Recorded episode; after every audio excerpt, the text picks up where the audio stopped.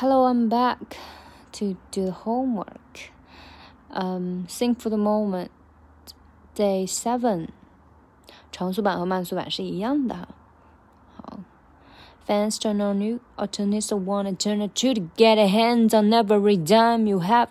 They want you to lose your mind every time you're mad, so they can try to make you out to look like a loose cannon.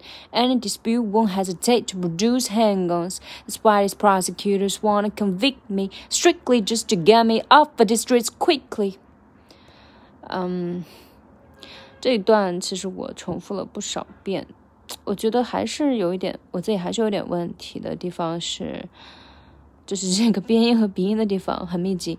To make you out to look like a loose cannon，这个 look like a loose cannon，L L N，look like，然后这个 look 后面这个可跟 like 又有一点，就是接得很近，我自己会大舌头在这里。Look like a loose cannon，然后 loose 又是重读，但是它又是个边音，然后我重读的地方我就很。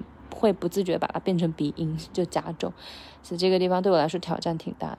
Look like a loose cannon，然后我的办法就是把前面风轻云淡一点，look like 放松一点，look like a loose cannon，这个 loose 才重读，cannon 也稍微重一点。然后 any dispute won't hesitate produce handguns，这个地方对我来说的一个难点是 produce，produce，嗯，这个就涉及到英美口音了。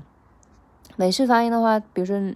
Newspaper 它会发成 newspaper，newspaper，produce 这里也是一样的，duce，而不是 produce，或是 newspaper yeah 在里面，我自己会习惯性的发成 produce。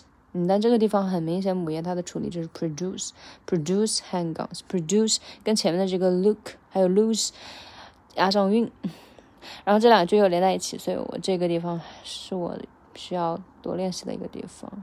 嗯，然后刚刚那个发挥也不是很满意吧。嗯，所以这个地方我们慢速来一遍吧。So they can try to make you out to look like a loose cannon. Sorry，刚刚那个 look 太重了。So they can try to make you out to look like a loose cannon. Any dispute won't hesitate produce handguns. 嗯。 any dispute won't hesitate produce handguns. 这个地方还好。That's why these prosecutors want to convict me, strictly just to get me off the streets quickly. 这个地方有个注意，就是 offer 要重读出来，而且它是把 offer 连在一起变成 offer，变成 schwa。Get me off the streets quickly. Off the streets quickly. 好，see you later.